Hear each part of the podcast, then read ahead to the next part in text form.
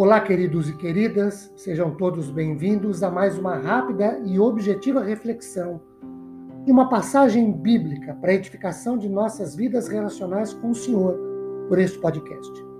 Meu nome é Ricardo Bresciani, eu sou pastor da Igreja Presbiteriana Filadélfia de Araraquara, situada na Avenida Doutor Leite de Moraes, 521. É uma satisfação expor um trecho bíblico com todos vocês. Hoje, Leiamos Apocalipse 21, verso 5. E aquele que está sentado no trono disse: Eis que faço nova to, novas todas as coisas, e acrescentou: Escreve, porque estas palavras são fiéis e verdadeiras. Queridos, é interessante observarmos pelo menos três detalhes no texto. Primeiro, de acordo com vários comentaristas, dentre os quais Moody, pela primeira vez em Apocalipse, aparece que parece que é o próprio Deus quem fala, visto que em todo o livro o que se tem são palavras e revelações de Jesus ou de anjos do Senhor que tratam com João. Então, esse é o primeiro detalhe.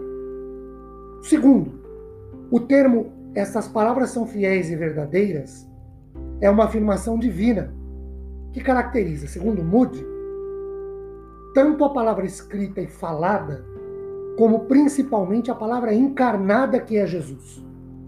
Para Champlin, os termos estas palavras são fiéis e verdadeiras, também vistas em Apocalipse 3,14.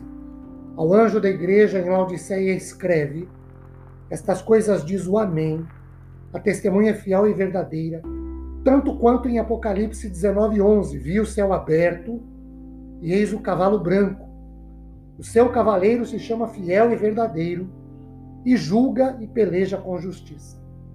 São termos usados como afirmações da verdade do que foi declarado e, na maioria dos casos, eles importam em consolo e o mais importante, em todas essas referências, ou seja, Apocalipse 21, 5, 3, 14, 19 e 11, o próprio Senhor Jesus é quem tem esse título, em específico, Apocalipse 19, 11 e também o 3, 14.